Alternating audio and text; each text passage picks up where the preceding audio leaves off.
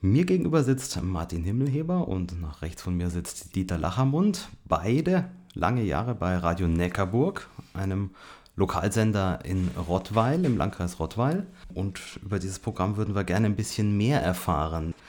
Martin, wie hat es bei dir überhaupt mit dem Radio angefangen? Also ich habe, äh, wenn du es ganz von vorne wissen willst, ich war im Entwicklungsdienst 1982 bis 1984 in Lesotho und dort kam eines Tages ein Anruf von einem, äh, von unserem Chef aus, dem, aus der Hauptstadt. Da wäre eine junge Frau von Radio Bremen und äh, die bräuchte Kontakte. Und ich hätte doch sicher Kontakte über meine Schule da, wo ich gearbeitet habe. Und dann kam die Barbara Schulte und äh, war dann eine Woche bei uns und ich habe ihr halt Kontakte ein bisschen verschafft. Und wie Barbara dann wieder zurück nach Bremen ist, hat sie halt so, was man so sagt, gesagt, wenn du mal wieder in Deutschland bist, dann komm doch mal in Bremen vorbei, dann machen wir was miteinander, radiomäßig. Und es ging dann noch, glaube ich, anderthalb Jahre und ich kam zurück nach Deutschland und habe in Bremen angerufen. Sie hat dann etwas gestaunt, äh, weil das war ja eher so rausgeschwätzt von ihr. Und dann bin ich aber nach Bremen gefahren und habe dann äh, zwei Sendungen mit ihr aufgenommen. Und das hat mich damals so fasziniert, weil das Radio so ein wahnsinnig schnelles Medium ist. Ja, ich habe vorher viel geschrieben, aber eben Radio war was Neues. Und dann haben wir also Bänder geschnitten, so zwei Stunden zusammengeschnitten und sie hat es also mit dem Klebeband gemacht und das war so faszinierend, wie dann plötzlich also alle meine Äs weg waren und das alles sauber klang, dass ich gedacht habe, also Radio, das ist, das ist, muss ich machen. Und dann bin ich nochmal nach Lesotho gegangen, weil ich noch einen Film gemacht hatte. Und da hatte ich dann schon einen Auftrag von der Barbara, ähm, noch zwei Sendungen vorzubereiten. Da ging es um ANC und Wanderarbeiter. Und da habe ich mir dann einen Walkman gekauft. Ich weiß nicht, ob ihr noch wisst, was ein Walkman ist. Ja, also das war ein kleines Kassettengerät, mit dem man also schon ziemlich gute Aufnahmen machen konnte. Und habe dann in Lesotho nochmal O-Töne eingesammelt und dann bin ich wieder nach Bremen gefahren. Das ist ja vom Schwarzwald schon ziemlich weit. Habe die zwei Sendungen gemacht mit der Barbara Schulte und das war dann toll, einfach so das dann gemacht zu haben und dann kommt, äh, dann meldet sie sich und das ist jetzt gelaufen im Radio und dann kommt ein Honorar und das war schon sensationell für mich, weil Radio hat ja schon, äh, also zu der Zeit noch ein besonderes Image gehabt, was, was Besonderes zu sein. Und dann irgendwann habe ich gedacht, das ist ein bisschen blöd, wenn ich da jetzt immer hin und her fahren muss. Bremen ist ja jetzt nicht ums Eck vom Schwarzwald aus. Ich war Lehrer im Schwarzwald. Und dann habe ich gedacht, jetzt rufst du mal in Baden-Baden an. Nee, in Freiburg habe ich angerufen. Da war der nächste Lokal- oder Regionalsender von, vom SWF damals. Habe ich da angerufen und habe dann erzählt, ja, ich hätte jetzt schon für Radio Bremen gearbeitet. Das war natürlich Quatsch, aber ich habe es halt gesagt. Ich habe ja immerhin zwei Sendungen schon gemacht gehabt mit sehr viel Unterstützung. Also ich hätte schon bei Radio Bremen gearbeitet, habe ich dem erzählt. Und ich wäre hier im Schwarzwald und ich würde gerne so kleine Geschichten aus dem Schwarzwald machen. Ja, kommen Sie mal vorbei. ich sollte aber gleich äh, was aufnehmen und mitbringen. Und da hatte ich noch eine ein UH-Report-Gerät von meinem Vater, was ja besser ist als äh, der Walkman. Also habe ich mit dem UH-Report äh, auf Schnürsenkelband äh, eine Geschichte aufgenommen und es war über Diskotheken auf dem Lande. Also die, da kamen die ja immer in die Dörfer und haben dann in der Turnhalle äh, Samstagabend oder Freitagabend Disco gemacht. Und die Sportvereine haben sich damit finanziert.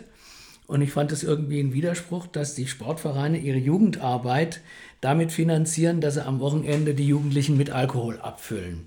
Und diesen Widerspruch habe ich gedacht, das müssen wir dann im Radiobeitrag machen.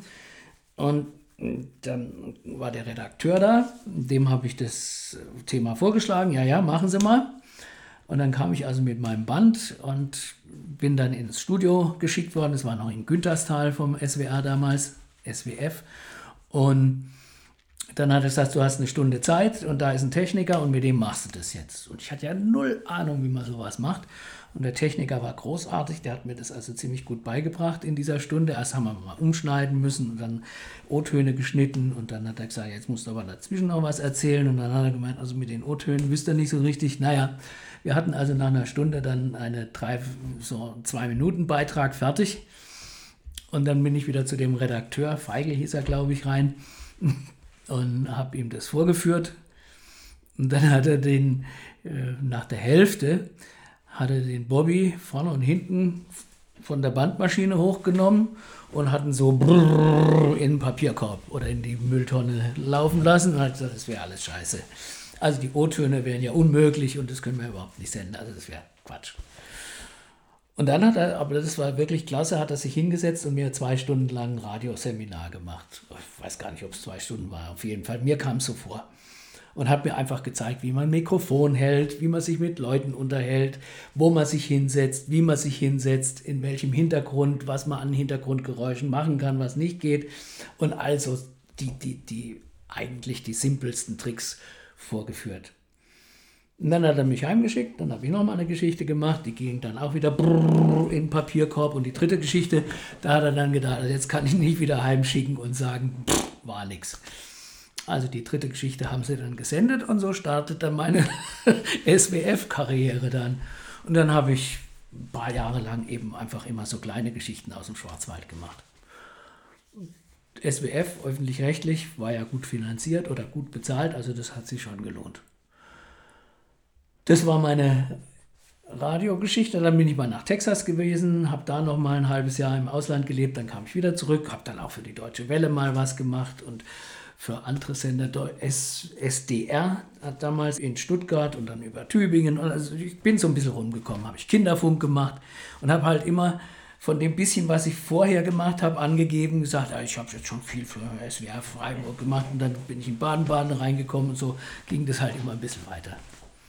Und dann 1990, das war, als die Privatradios losgingen, da hat der SWR, äh, da habe ich dem SWR in Freiburg oder SWF, wie ist es ja noch, vorgeschlagen. Ähm, da ist jemand in Mariazell, das ist ein Kaff im Kreis Rottweil, und der hat eine Anzeige in die Zeitung gesetzt, er will ein Lokalradio aufmachen. Und da habe ich gesagt, also das ist doch eine kuriose Geschichte. Also wenn einer in Mariazell meint, er könne ein Lokalradio aufmachen, also wirklich in der Pampa, ähm, da würde ich gerne drüber berichten, so wie die anderen 150 oder wie viele Geschichten, die ich vorher schon gemacht habe. Und dann haben sie gesagt, mm, ja, privat und so, das ist ja doch Konkurrenz eigentlich. Ja, das ist keine Konkurrenz für euch, das ist Quatsch. Der, der ist, hat ja gar keinen, gar keinen Sinn. Also es wird ein Spinner sein, da gehe ich halt mal hin. Nee, wollten sie nicht. Und dann habe ich gedacht, ah, ich fahre trotzdem hin. Und die Anzeige ist, glaube ich, Anfang Dezember erschienen, wo er eben äh, das angekündigt hat. Und ich bin dann zwischen Weihnachten und Neujahr bin ich dann hingefahren. Und weil es mich einfach trotzdem interessiert hat, habe ich gedacht, also das muss man ja kennenlernen, dass da einer Radio macht. Ja, und das war dann der Gerd Kieninger. Und das war so ein uriger Typ. Wir haben uns eigentlich irgendwie gleich gemacht. Und ich glaube, irgendwann Anfang Januar habe ich dann meine ersten Sendungen da bei Radio Neckarburg gemacht. Das war so, die, der hatte einen Redakteur, das war aber ein abgehalfterter Zeitungsmensch.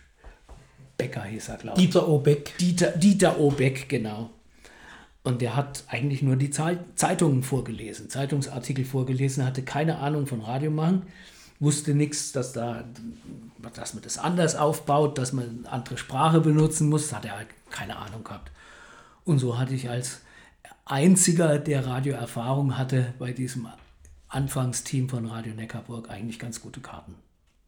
Wie kam denn Gerd Kinninger darauf, dieses Programm zu gründen? Weil ich meine, da muss man ja auch mal drauf kommen, wenn man jetzt nicht der Profi oder so ist. Also Gerd Kinninger war ein leidenschaftlicher Musiker. Der hat Jazz gemacht, der hat Pop gemacht, Rock, Volksmusik, alles durcheinander. Und ihn hat das Medium Radio einfach fasziniert. Und er war der Überzeugung, Radio muss nicht Dudelfunk sein, Radio kann kann ganz anders sein. Er hat gesagt, ich mache das. Das war so ein, so ein Self-Made Man. Er hatte irgendwie, der hatte das drauf. Ich mache das. Der war ja von Beruf, das war Elektriker. Elektriker, genau. Hat äh, Kaffeemaschinen für Chibo in den Filialen betreut. Edusho, Edusho irgend so eine Kaffeefirma. Ja, ja. War da auch noch während der Radio Neckarburg-Zeit, in den ersten Zeit, für, diese, für die Edu-Show unterwegs. Der war morgens war er unterwegs und mittags hat er Radio gemacht. Der war einfach davon angefressen, dass man Radio machen kann. Und diese, diese neue Freiheit, die es damals gegeben hat, Anfang der 90er Jahre oder Ende der 80er Jahre ging es ja los, die wollte er nutzen. Und hat dann sich mit, mit allen möglichen Leuten auch informiert, was man da machen kann. Und dann gab es ja diese Lizenzierungsgeschichten damals. Und da hat er sich einen Anwalt genommen, Rechtsanwalt Graf von Bissingen, der lebt heute noch.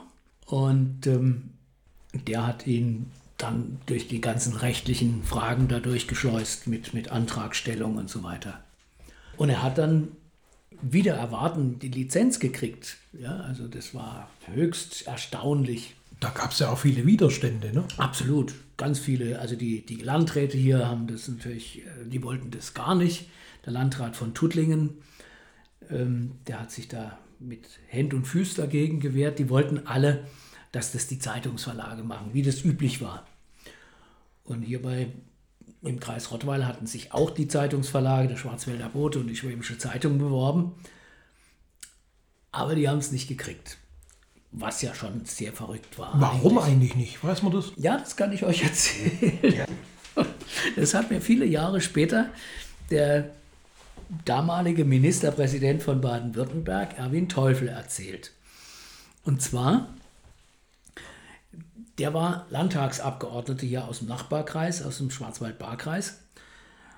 Und der hat gesagt, als es damals darum ging, Radio Neckarburg die Lizenz zu geben oder nicht, dem Kiniger die Lizenz dafür zu geben oder nicht, da habe man gesagt, wir geben sie ihm.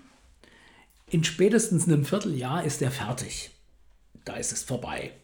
Weil das geht ja gar nicht. Genauso wie ich gedacht habe, in der Pampa Maria Zell ein Lokalradio kann ja nicht funktionieren. Der ist in einem Vierteljahr fertig und dann haben wir den Beweis, dass es so ein kleiner Kruschler halt nicht schaffen kann. Und damit ist dieses Thema erstmal vorbei und dann haben wir damit Ruhe und dann kriegen sie eben diese Lizenzen äh, immer die Verlage zugeschoben. Naja, und das war aber schon eben da gab es Radio Neckarburg schon viele Jahre, als mir das der Teufel erzählt hat. Und dann hat er gesagt, ja, und weil Sie es damals geschafft haben, also Sie, Kieninger und die Truppe da, deshalb, äh, und das bewundere er heute noch und deshalb unterstütze er Radio Neckarburg nach wie vor. Also, äh, ob es wahr ist, weiß ich nicht, aber immerhin der Teufel hat es gesagt und der war nicht ganz ohne Bedeutung. Am Anfang war das aber noch kein 24-Stunden-Programm. Nee, Anfangs waren es fünf Stunden, von mittags um zwei. 16 bis 21 16 bis 21 Uhr. 16 bis 21 Uhr, genau. Und die Idee war halt, wenn die Leute vom Schaffenheim kommen, dann wollen sie gemütlich Radio hören und sollen eben alles Wichtige erfahren, was da am Tag passiert ist. Du musst wissen, damals gab es kein Internet. Also das ist Radio war damals noch das schnellste Medium. Heute kann man das nicht unbedingt mehr sagen, da bist du halt bei Facebook oder sonst wo drin, aber damals war Radio noch einfach einen halben Tag vor der Zeitung mit der Meldung raus. Also wenn jetzt Hochwasser ist, dann haben wir es halt äh, um vier gemeldet. Leute, zwischen Schiklach und Schenkenzell ist die Straße übergelaufen und am nächsten Morgen haben sie es dann in der Zeitung gelesen. Also das war halt unser Vorteil damals. Der lokale Vorteil auch. Ja, wir haben auch immer äh, am Anfang, die ersten Jahre, nur lokal gemacht. Ja? Nur was hier bei uns in der Region passiert ist, ob da jetzt in China äh, 500 Leute an Coronavirus sterben, das haben wir gesagt, das können die anderen besser. Das brauchen wir denen nicht erzählen. Ja? Also das liest man in Zeitung oder hört man in der Tagesschau. Den Konkurrenz zu machen, ist Quatsch. Dazu sind wir zu schwach. Aber was hier passiert, das erfahren die Leute ja nicht in der Tagesschau. Ja? Also das, wir machen das, was hier passiert. Und es war auch erfolgreich. Das weiß man nie so genau, wie erfolgreich man war. Also das die Messung, mit den Messungen haben wir immer unsere Probleme gehabt. Also mit Es den geht, gab ja die Media-Analyse, klar. Gibt es in Bayern auch, ne? Die gibt es überall. Überall, ja. ja. Und äh, die waren, mal waren sie richtig gut, mal waren sie mittelmäßig, mal waren sie schlecht. Und das Verrückte war, das sprang immer auf und ab. Genau. Ja, also du hattest in einem Jahr hattest du 11.000 Hörer pro Stunde und im nächsten Jahr hattest du 2.000 Hörer pro Stunde. Also das ist völlig gaga, das kann gar nicht sein. Ja, also du, du verlierst nicht äh, drei Viertel deiner Hörerschaft in einem halben Jahr. Wenn du jetzt keine riesengroßen Programmumwälzungen machst. Ja, Ja, und, ja. und dann steigst du aber im nächsten Ja, halben Jahr wieder ja, auf. Ja, ja, also ja, ja. Das, der, der Grund war, wir haben es mal ausgerechnet, die haben bundesweit vier- 4000 Befragte gemacht. Bundesweit. Auf unsere Region runtergerechnet ist es ein Tausendstel. Ja? Das heißt, sie haben 40 Leute befragt. Und in dieser Region, wo 40 Leute befragt worden sind, das waren drei große Landkreise, da waren wir aber nur in maximal einem Drittel zu hören. Das heißt, rein statistisch gesehen haben die maximal 15 Leute erwischt, die technisch Radio Neckarburg hören konnten.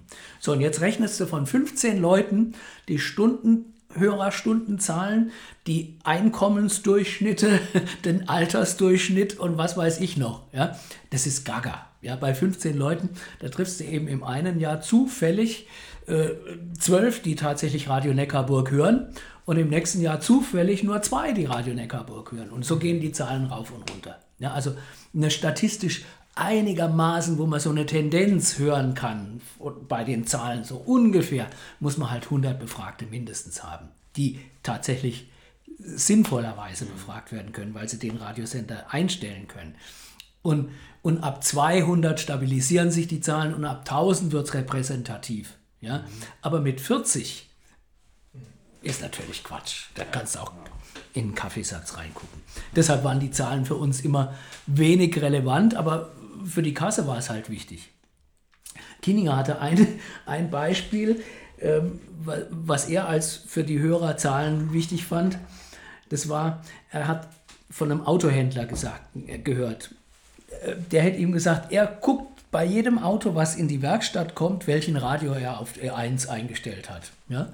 Und da sei eben Radio Neckarburg bei sieben von zehn Autos drin und deshalb macht er Werbung bei uns. Also das, das war mir auch so aus dem Bauch raus, aber das fand ich dann so ein ganz lustiges Beispiel, wie man es halt auch machen kann. Ja, das ist ja dann tatsächlich ein Stück weit repräsentativ, weil man ja wirklich einen Vergleich hat. Ja? Man sieht ja dann, äh, wenn die Leute in die Autowerkstatt gehen und das Auto reparieren lassen und die gucken da rein, was ist da eingestellt. Und heute hat man ja, oder damals waren es noch nicht 14 Stationen, ja? da gab es halt bloß fünf oder sechs.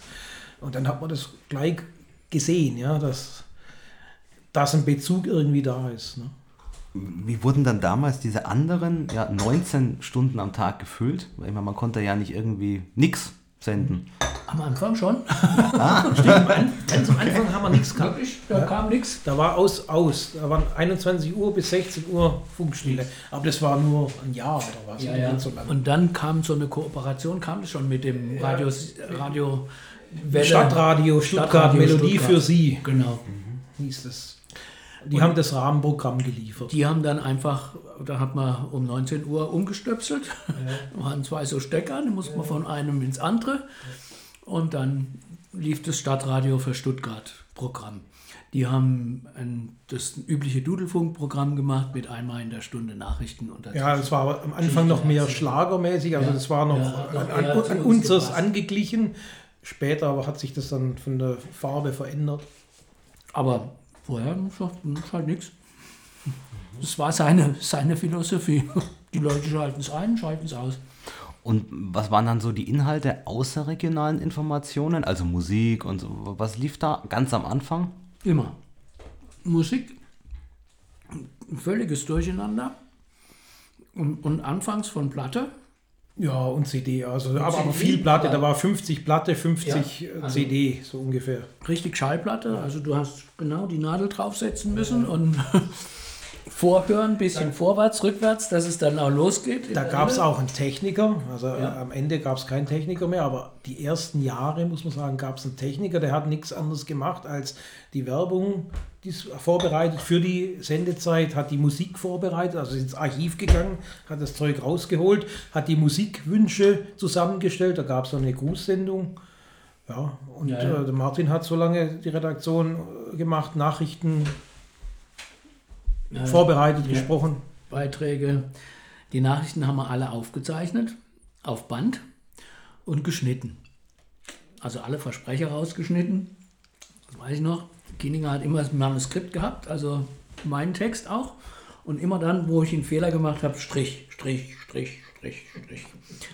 Und die hat er dann nach den Strichen halt äh, hinterher rausgeschnitten. Der wusste dann halt, da waren jetzt sieben Striche, also muss er siebenmal den Versprecher durchziehen und dann abgeschnitten zusammengeklebt wieder. Und die Bänder haben wir unendlich oft wieder bespielt. Also das war, das waren mehr Klebestellen als äh, nicht-Klebestellen auf den Bändern drauf. Dann hatten wir auch so Jingles dazu für die Nachrichten. Alles selber gemacht. Mit einer Kuckucksuhr, glaube ich, ging das. Und genau, Nachrichten-Jingle war eigentlich ein Kuckuck aus dem Schwarzwald. Dann kam eine Melodie aus einer Drehleierorgel aus Schonach. Äh, von so, wie heißen die, die, diese großen Spieluhren? Ja. ja. da hat man die Melodie rausgenommen und das war dann die Anfangsmelodie von den Nachrichten. So ungefähr, ja. Und dann sollte halt hormelig klingen. Genau, es soll heimisch, hormelig, heimisch. Ja. Die Leute sollten sich daheim fühlen.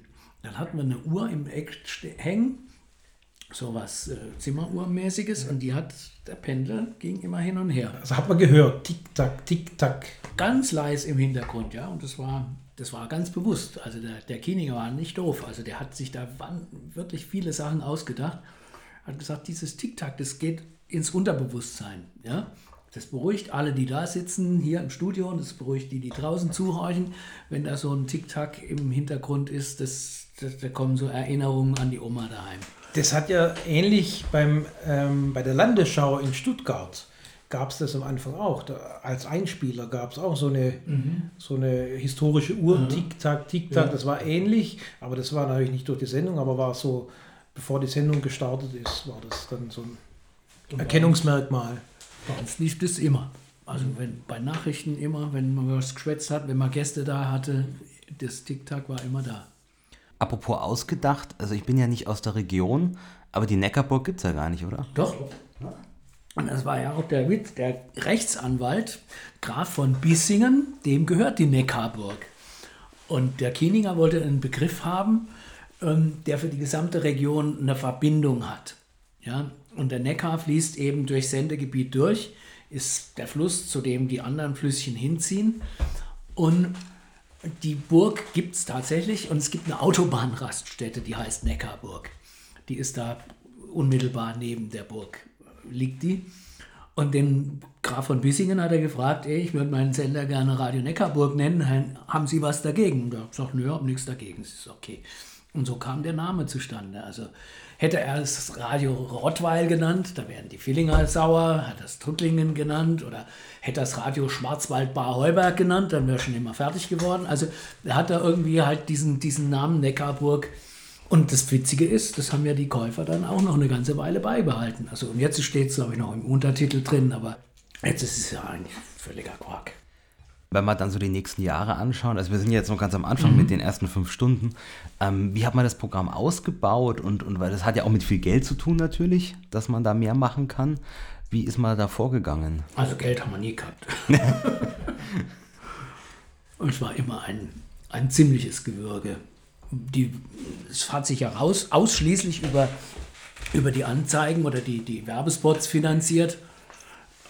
Und es war ein hartes Geschäft. Also gegen die Platzhirsche von den Zeitungen zu konkurrieren. Dann gab es eben auch die größeren äh, Kommerzsender schon. Es, waren, es war immer sehr, sehr schwierig, die, die lokale Werbung zu akquirieren. Da ist einer, der ist dann hauptberuflich darum geturnt und hat ja Karl-Heinz Meister. Und deshalb haben wir da nicht furchtbar viel machen können. Also wir haben ich, ich hatte viele freie Mitarbeiter, also ich würde mal sagen, sicher drei Dutzend, von denen aber nicht alle immer viel gemacht haben, aber vielleicht ein Dutzend, die sehr viel geliefert haben an, an Berichten aus ihren, aus ihren Dörfern, aus ihren Städtchen, die halt ähm, für die Zeitungen geschafft haben und dann hat es mir halt auch noch per Fax geschickt und ich habe dann halt auch noch ein bisschen was be bezahlt. Aber das war sehr kümmerlich. Also das schäme ich mich heute noch dafür. Leute sieben Zeilen und dann 1,50 bezahlen oder so. Also das war echt. Aber die Zeitungen machen es heute noch so. Nur die haben halt dann etwas größere Mengen. Aber so kam ich also zu meinen Berichten und Nachrichten. Ja, da haben wir ja noch, äh, wenn ich sagen ja. darf, äh, PR noch gemacht, also ja. Public Relations. Äh, ich hab dann, das habe ich dann in der Hauptsache mhm. gemacht, auch mit dem Werbezeitenverkauf zum Teil mit. Ähm, Berichte gemacht. Also ich habe dann, wenn der neue Ford Mondeo rausgekommen ist, bin ich zum Autohaus gefahren und gesagt, komm, können wir den testen oder können wir da einen Bericht drüber machen oder zum Vielmann oder was, Brille und so. Und dann haben wir da tatsächlich so einen 3-Minuten-Take gemacht und der hat es bezahlt. Der hat es dann zweimal ausgestrahlt gekriegt oder dreimal, weiß nicht, ich glaube zweimal. Und das war quasi so ein Nebeneffekt zur Lokalwerbung noch, also zur heimischen Werbung. Es gab ja noch die nationale Werbung, also die NA, die dann uns überspielt wurde aus Stuttgart, also McDonalds, Aldi, das Zeug, ja, was überall kommt, das war ja, war ja Pflicht, ne? mhm. musste, man ja, musste man ja reinnehmen irgendwie. Und wir haben halt das aufgefüllt mit den lokalen, mit der lokalen Werbung. Und was Nachrichten angeht, Anfang gab es keine Weltnachrichten, hast du gesagt. Mhm.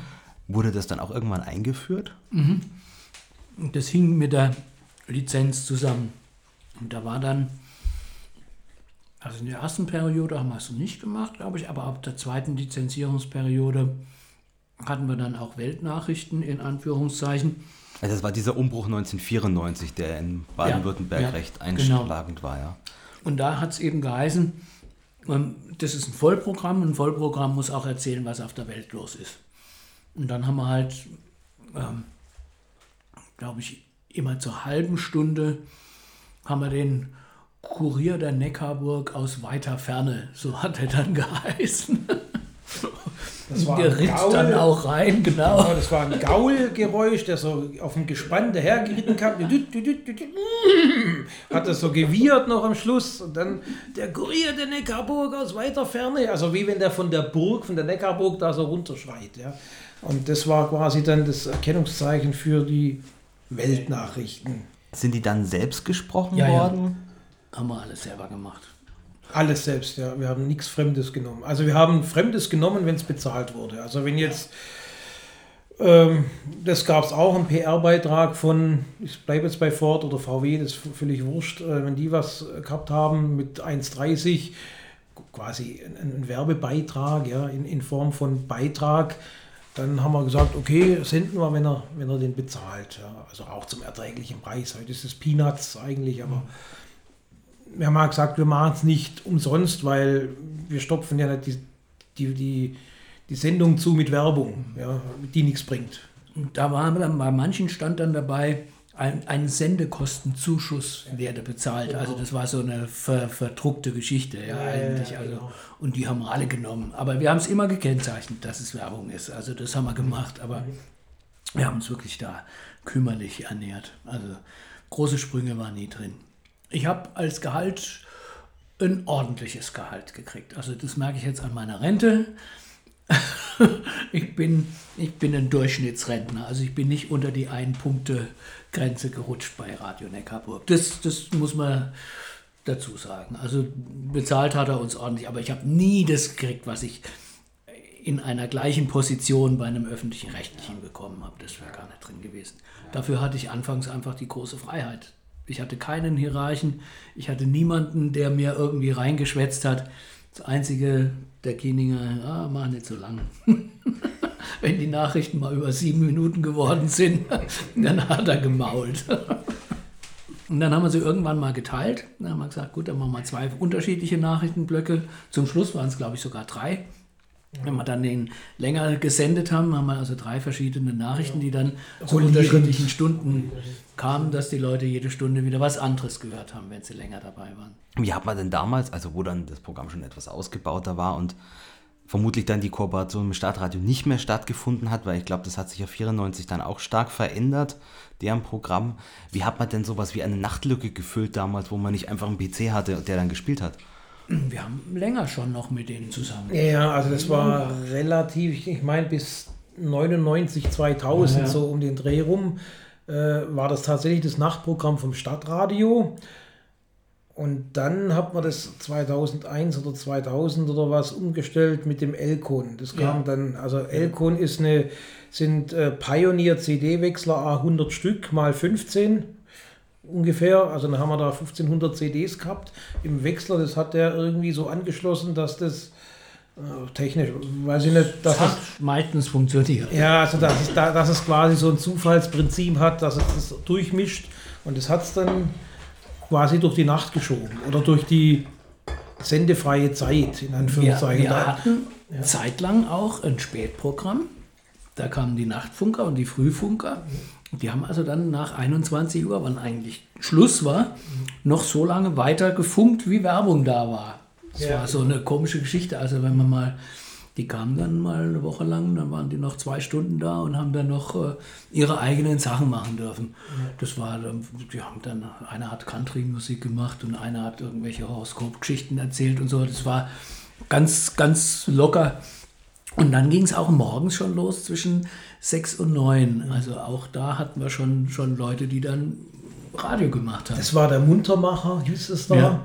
Und das war eigentlich im Prinzip wie heute, wie heißt das, die Morning Show oder so. Aber wir hatten natürlich keine Show. Wir hatten halt eine ganz normale, ich sag schon fast biedere Moderation mit, mit, mit Beiträgen gefüttert vom Vortag. Die haben wir dann quasi wiederholt, die am Abend liefen mit der Hauptausgabe. Und die haben wir dann da wiederholt. Und dann halt schon neue Sachen, die dann kamen von der Polizei oder von verschiedenen Stationen, haben wir dann wieder ergänzt mit, mit neuem Inhalt. Und das Rad haben wir dann quasi immer weiter gesponnen, sodass er das wieder am Nachmittag als Hauptnachricht zum Teil verwertet hat. Ja. Wenn dann wieder mit, mit, mit dem kam. neuesten Stand oder so. Ja.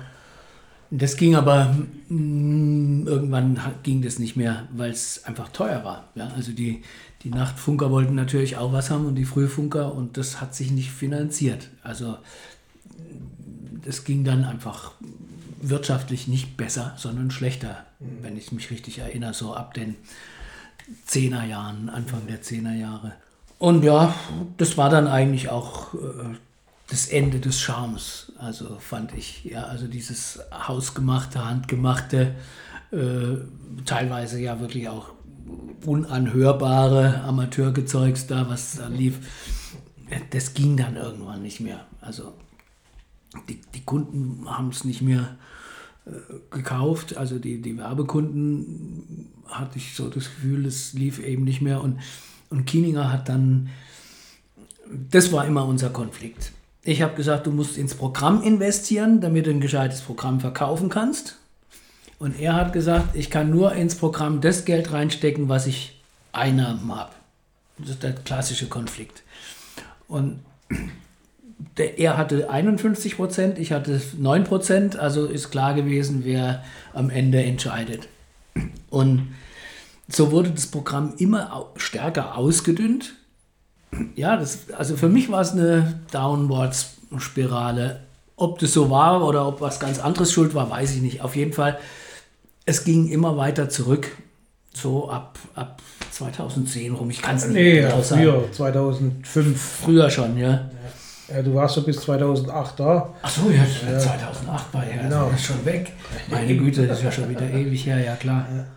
Und immer wenn ich in Sommerferien war, so ja, eben ab dem 2000 rum, hat er wieder was ausprobiert. Und wenn ich zurück war, hat er gesagt, so, das machen wir jetzt so und es ist super und es ist gut gelaufen und das brauchen wir jetzt nicht mehr und dann war wieder irgendwas weg.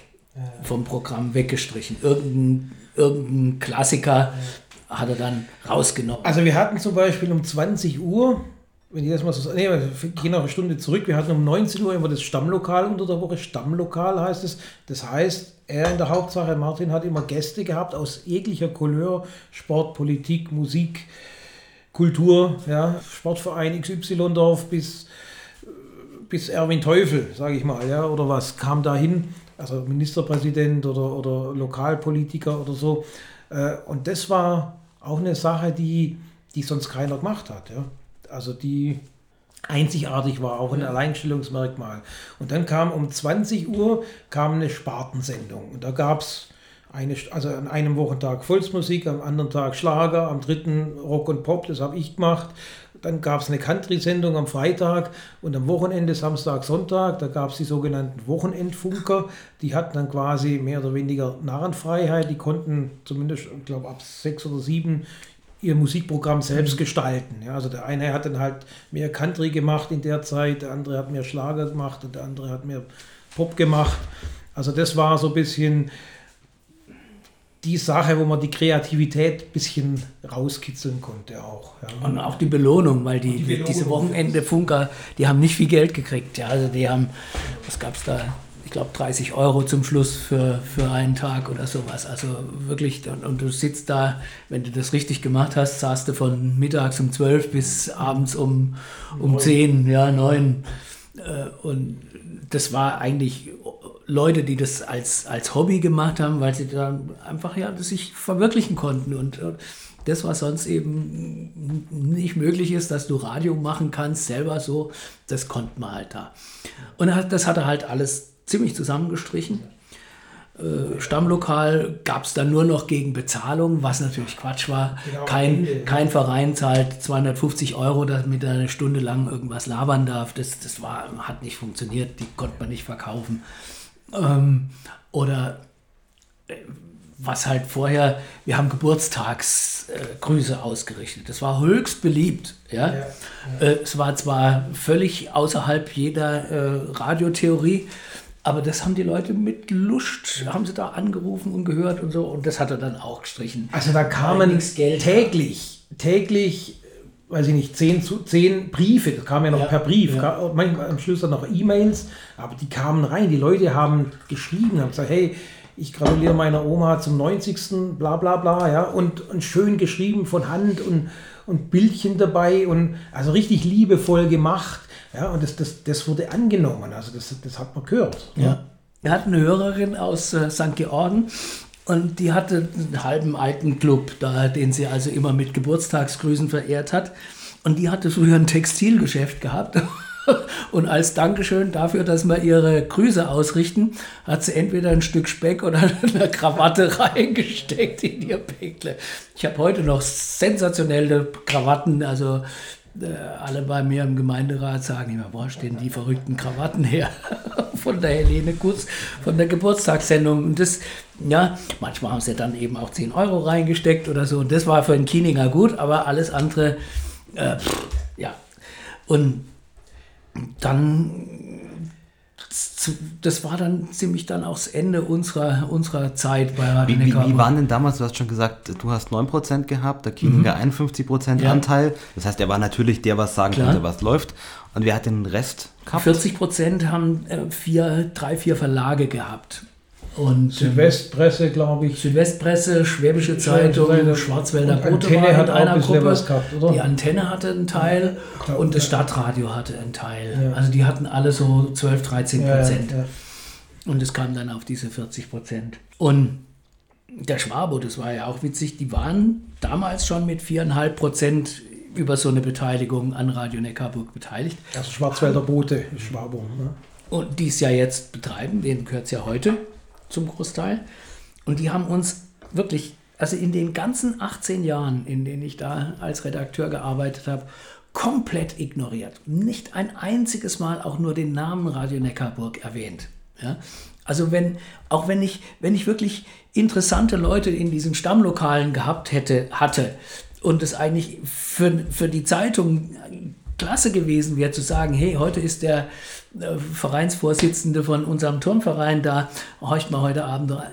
nichts, aber total ausgeblendet.